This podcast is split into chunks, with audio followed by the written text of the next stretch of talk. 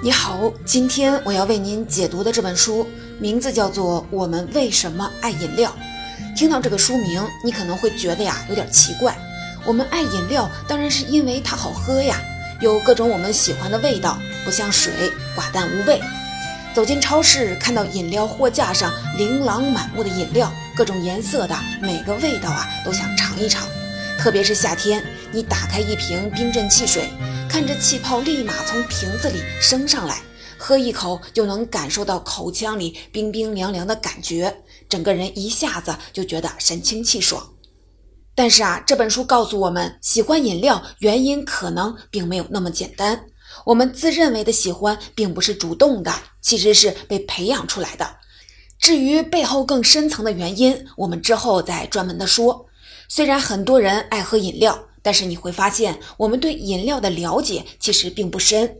一些人可能会清楚地告诉你哪种食物更健康，怎么搭配饮食才能让营养更均衡。但是啊，假如你问饮料到底对健康有什么影响呢？很多人可能只会模模糊糊地说一句：“饮料不健康，要少喝。饮料里的糖分太多，容易长胖。”如果你要再追问一句，那如果是茶饮呢？运动饮料呢？他们可能又没法给你一个明确的答案了，只是一种直觉，觉得天然的东西更好，饮料就是人工添加了什么东西，那一定啊对健康不好。但是啊，你打开电视或是刷一下社交软件，就会发现各种饮料广告扑面而来，告诉你他们的饮料添加了营养元素，比如说维生素、天然植物成分，不仅对健康没有害，甚至能让人更加的健康。这时啊，你心里可能就会产生疑问了：到底饮料对我们的健康是好还是不好呢？今天我要给你解读的这本书，就是从科学的角度回答了这些问题。它会破除我们对饮料的一些误解，告诉我们哪些饮料比我们想象当中的更健康，哪些我们听起来比较健康的饮料，其实对我们的身体存在着潜在的威胁。怎么喝能更健康呢？这些结论可不是随便说说而已，而是有扎实的科学数据做支撑的。这本书一共是三百三十四页，其中光是引用的研究文献就有五十三页。这本书的作者是亚历克西斯·威利特，他是剑桥大学的生物医学博士，现任职于英国医学研究委员会的人类营养研究所。英国医学研究委员会，你可能没听说过，但是你一定听过他赞助的生物医学研究项目，比如说开发青霉素、发现 DNA 结构等等。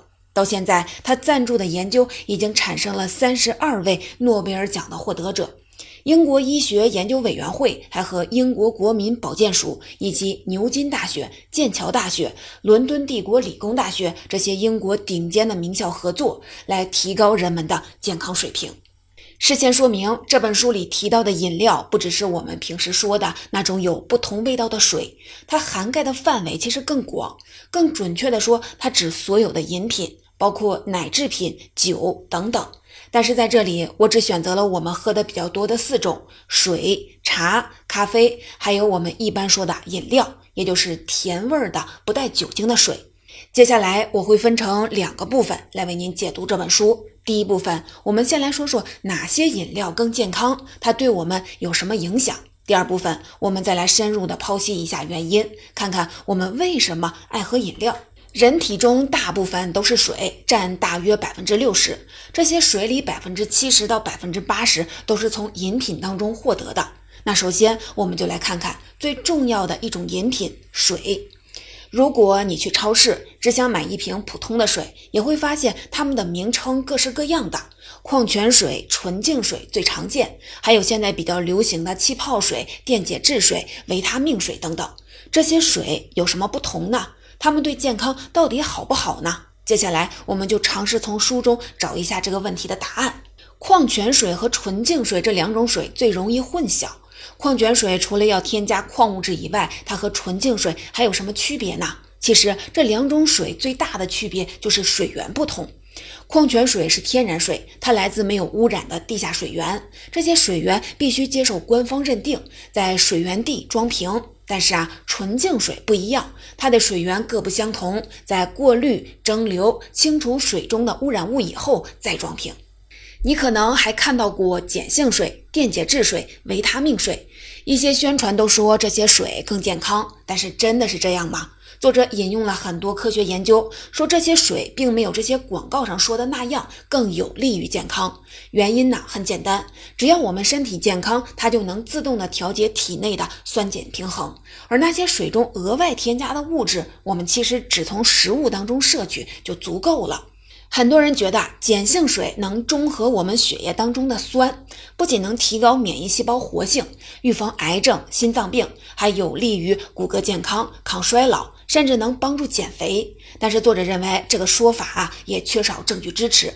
实际上，即使我们喝了碱性水，它在接触到酸性极高的胃液时，水中的碱性物质也就已经消失了。电解质水可能不太好理解。所谓电解质，是指盐类和矿物质，它对人体特别重要。如果电解质失衡，会导致昏迷，甚至是死亡。体内水分流失，比如说你剧烈的运动，流了很多的汗，或者是呕吐、腹泻以后，就会流失电解质。电解质这么重要，那电解质水一定有利于健康吗？其实也没有。因为对于大多数的人来说，从食物里就能获取身体所需的电解质了，没有必要特地的补充。即使是刚运动完，或者是体内水分流失需要补水，饮用普通的矿泉水就可以了。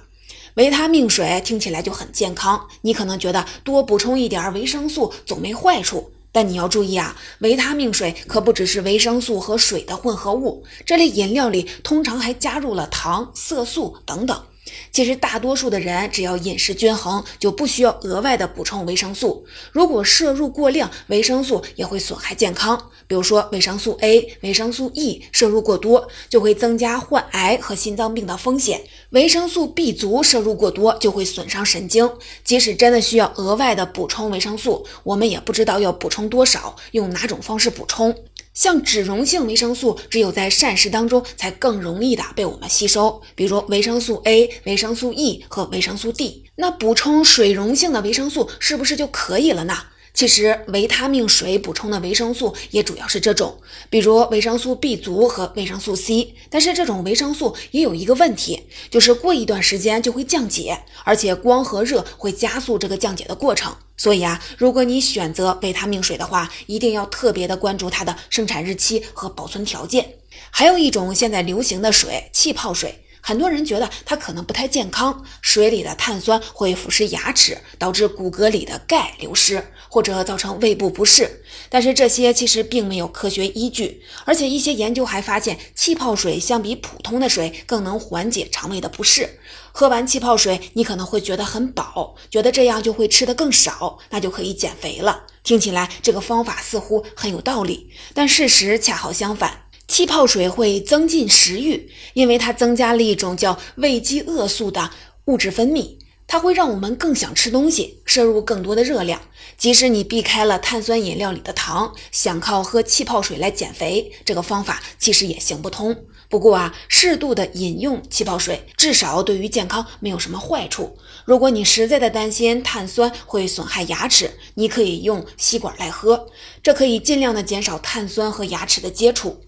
说完了这么多种类的水，我们再重点的说说通常说的饮料，就是那种带有甜味儿、不含酒精的饮品。书里谈到了很多饮料，比如说果汁、运动饮料、能量饮料，还有益生菌饮料等等。我们可能更喜欢的是这种饮料，因为它们有不同的味道。那这些饮料对我们的健康好不好呢？其实把书里的结论归纳成一句话，那就是饮料并没有我们想象的那么健康。为什么饮料会有甜味儿？主要来自两种物质，一种呢是糖，还有一种代糖。我们先来说糖，饮料里的糖大多是蔗糖，它不会被人体直接的吸收，而是会被转化成葡萄糖和果糖。我们知道葡萄糖是人体的重要的能量补给源，你可能会有这种感受，不吃早餐就会觉得自己一上午啊都没有什么精神，这就是因为体内缺乏了葡萄糖，没有足够的能量供给。短时间体内缺乏葡萄糖，可能会觉得烦躁，很难集中注意力。但是如果长时间的缺乏葡萄糖，可能就会产生认知障碍了。听起来有点可怕，但是别担心，你只要保持饮食均衡，食物里提供给我们的葡萄糖就足够了。饮料里另外添加的糖，对我们身体来说就是一种负担。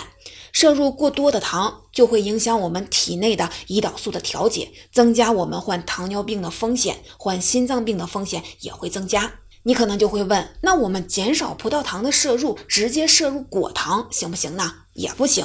虽然果糖对胰岛素的影响没有葡萄糖那么大，但是它会直接的影响血脂。当你摄入过多的果糖，这个时候就会导致甘油三酯升高，引发高脂血症，同时还会增加你的尿酸水平，增加患痛风的风险。另外啊，果糖代谢的唯一场所是肝脏，所以你摄入果糖过多的话，就会增加肝脏负担，肝细胞内的饱和脂肪酸就会升高。这样一来，你患非酒精脂肪肝的风险也会增加。如果你点奶茶的时候留意一下，你就会发现糖那个选项里一般有果糖和代糖几个选项。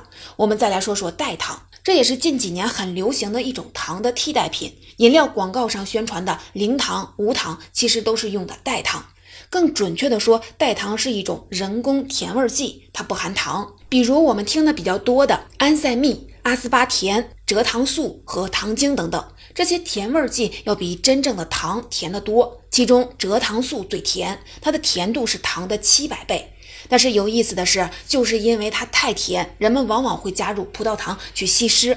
你看啊，本来为了减少摄入糖，甜味剂最终呢也没能实现它原来的目的。说到这儿啊，你可能觉得这些人工添加剂肯定对健康有害，但是到现在，其实研究并没有得出一致的结论。比如在专栏卓老板聊科技谈到，只有当这些甜味剂在摄入量特别大的时候，才会影响健康。比如一瓶零糖可乐，对于一个身体健康的成年人，每天只要喝十瓶以下，对健康并没有特别明显的危害。不过啊，有关研究还在继续。当然了，一个普通人不会平常喝这么多。就算他们真的很喜欢喝饮料，偶尔喝一两瓶，对健康的影响其实并不大。接下来我们再来说说听起来比较健康的几种饮料。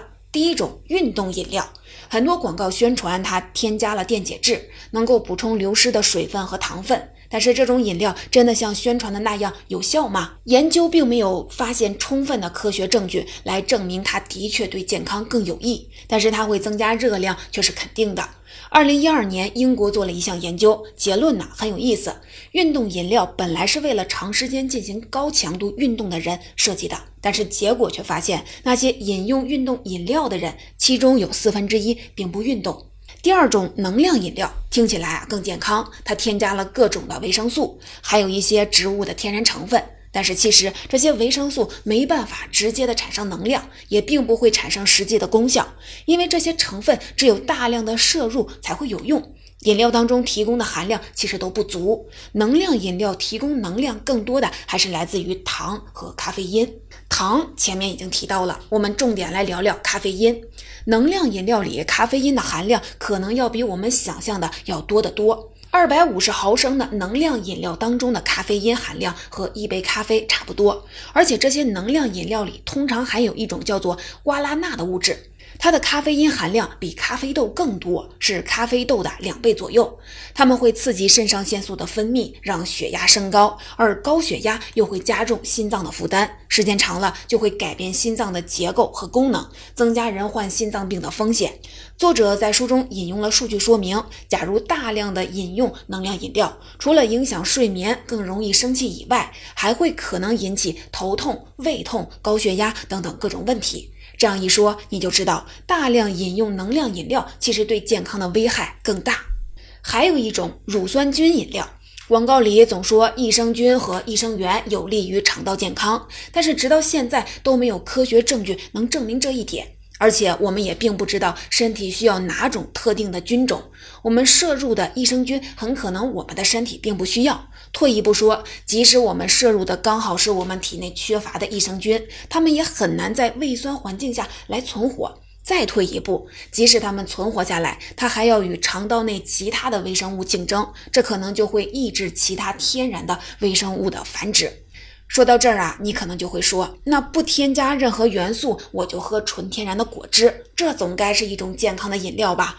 水果里富含多种的维生素，但你请注意，果汁和水果并非完全一样。虽然水果里有维生素，但它少了一种重要的物质——纤维。你吃完水果可能会觉得吃饱了，但是你喝果汁可不会，反而会越喝越饿。这就是因为水果里有让你饱腹感的那些纤维，果汁里却没有。而且果汁里所含的果糖还会进一步的促进食欲，让你摄入更多的能量。喝下一杯果汁，你的身体会发生什么变化呢？少了纤维，身体会直接的吸收水和糖，短时间内你的血糖会迅速的升高。而且一杯鲜榨的果汁需要的水果更多，你就会摄入更多的糖。比如说，橙汁和苹果汁里有将近百分之九十的成分都是水，而其他的主要成分就是糖。那要是我们血糖低，突然感觉有些晕的时候，是不是喝果汁就能帮我们迅速的让血糖升高呢？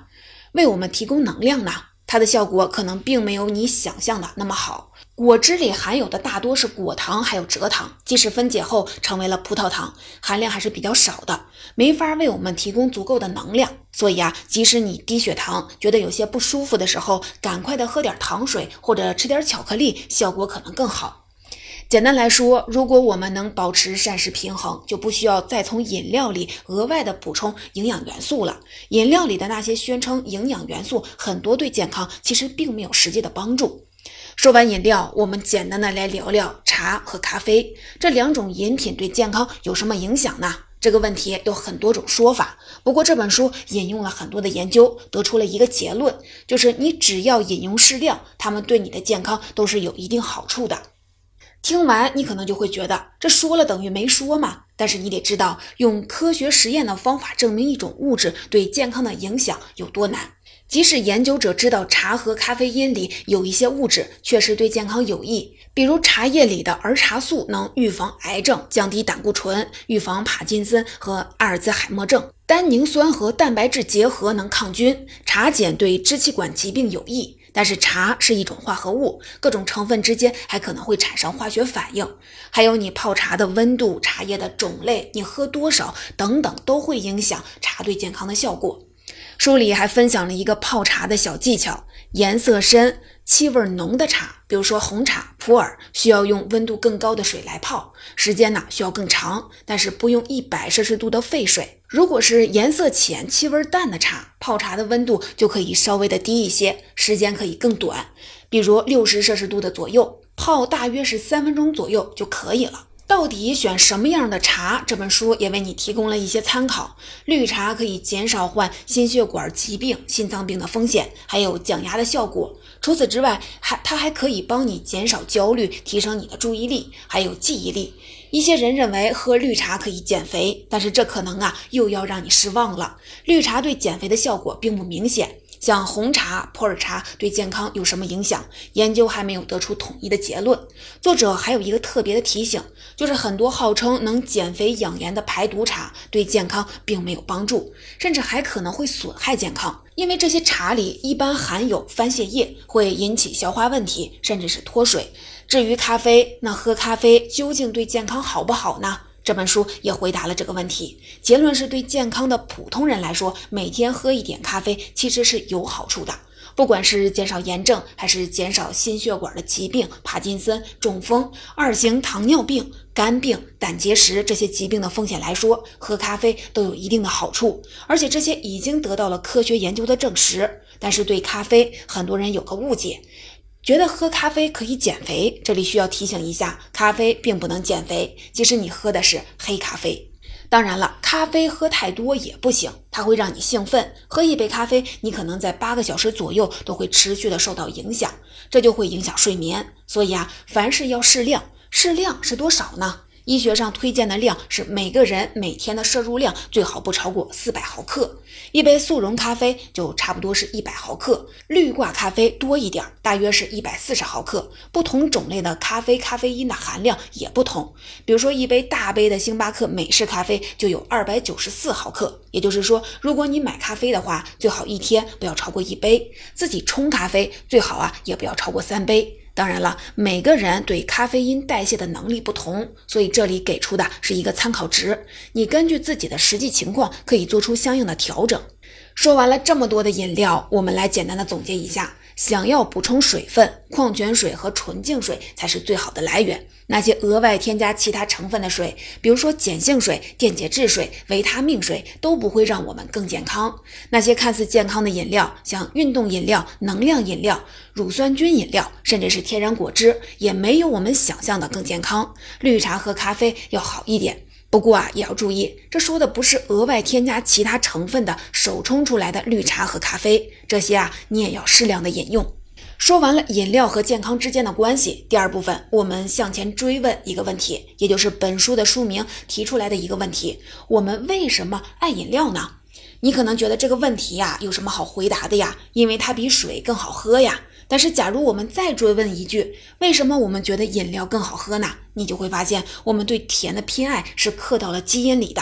这背后其实有一套进化心理学的机制。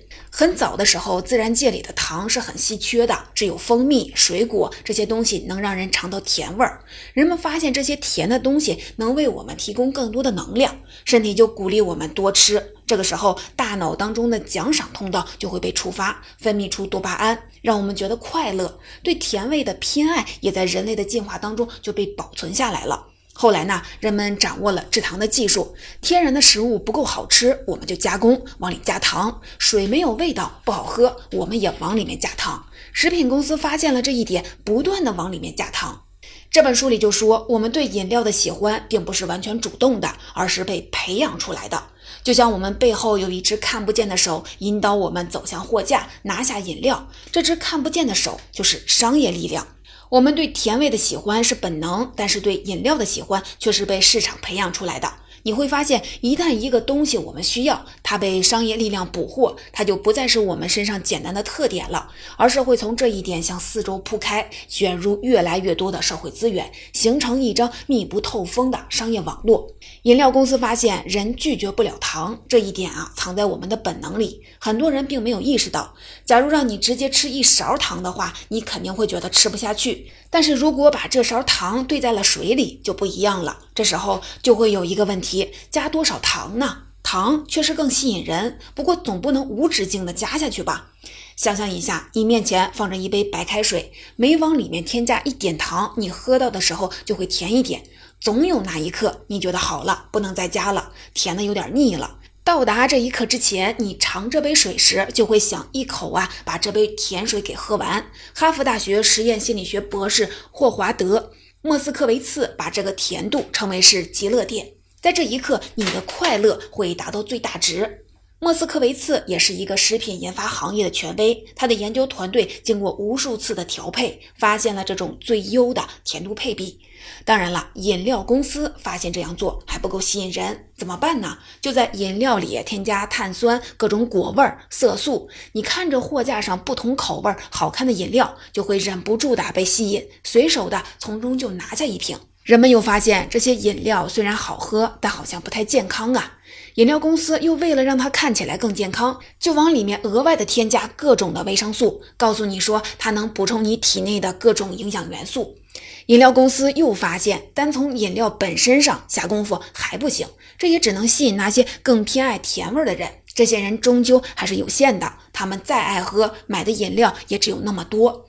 想要扩大市场，就得让那些对甜味不那么敏感的人也来买饮料。怎么能让他们喜欢上饮料呢？饮料公司就意识到，人不是孤立存在的，他们是社会性的动物，很容易受别人的影响。身边的朋友买饮料，他自己可能也会顺便的就买一瓶。周围的人都在喝，你也就想尝尝那种饮料到底有什么特别的。结果啊，你也知道了，各种营销广告席卷而来，人们用直观的视觉刺激向你不断的灌输，只要你喝了饮料，就会产生一种美妙的感觉。比如说咖啡，只要你喝完就能让你疲惫一扫而空；再比如说能量饮料，你喝完就立马的动力加满。这些广告不只用前后对比，还会特地的营造了一种氛围，为饮料附上了特定的象征意义。比如，你会看到都市白领拿着一杯咖啡穿梭在写字楼，咖啡就和城市白领写字楼绑定在了一起，让你觉得它就是都市白领的标配。当你想要体验那种生活状态时，你就会买一杯咖啡。名人的影响就更大了。你看到他们喝完一口汽水，瞬间神清气爽，也就想体验一下喝完汽水的美好的体验。你看到喜欢的明星代言了某个品牌的饮料，就会想购买这个产品来支持他。有个研究还做了一个估算，名人宣布代言以后，产品销量会在短时间内平均增长百分之四。而且啊，制造商还会刻意的挑选，选出那些最能展现产品形象的名人，来吸引特定的消费者。比如说，汽水、能量饮料就会找那些青少年最喜欢的歌手代言；运动饮料往往就会找运动员，甚至还会请演员专门的拍摄一段剧情，营造一种欢乐美好的氛围。其实啊，这些饮料广告都在传递一种隐含的信息：只要你喝下这种饮料，也会像这些人一样时尚、健康，体验到幸福。名人们为了挣钱、增加曝光度，也参与到了这张日渐庞大的商业网络当中。一些名人也投入资金，贡献自己的影响力，甚至打造了自己的饮料品牌。比如，美国歌手麦当娜就投资了他代言的椰子水。欧美乐坛的小天后泰勒·斯威夫特在他的公司推出了自己投资生产的沃特加。这些饮料迅速地受到了人们的欢迎。当然了，一些人也发现了问题，觉得饮料还是不健康啊，摄入过多糖会引起肥胖，还会增加人们患上各种疾病的风险。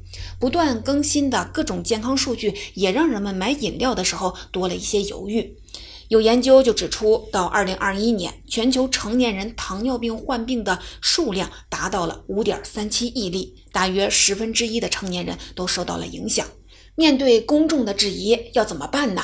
制造商也想出了对策，他们把糖换成了代糖，在饮料里添加天然植物成分，告诉你别担心，这种饮料是很健康的。但其实啊，我们之前也说了，这些饮料并没有那么健康，那些营养成分含量并不足，可能对我们根本啊不会起到什么效果。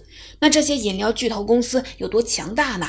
你可能很难想象，可口可乐旗下有十七个品牌，每个品牌每一年的平均收入差不多是十亿美元。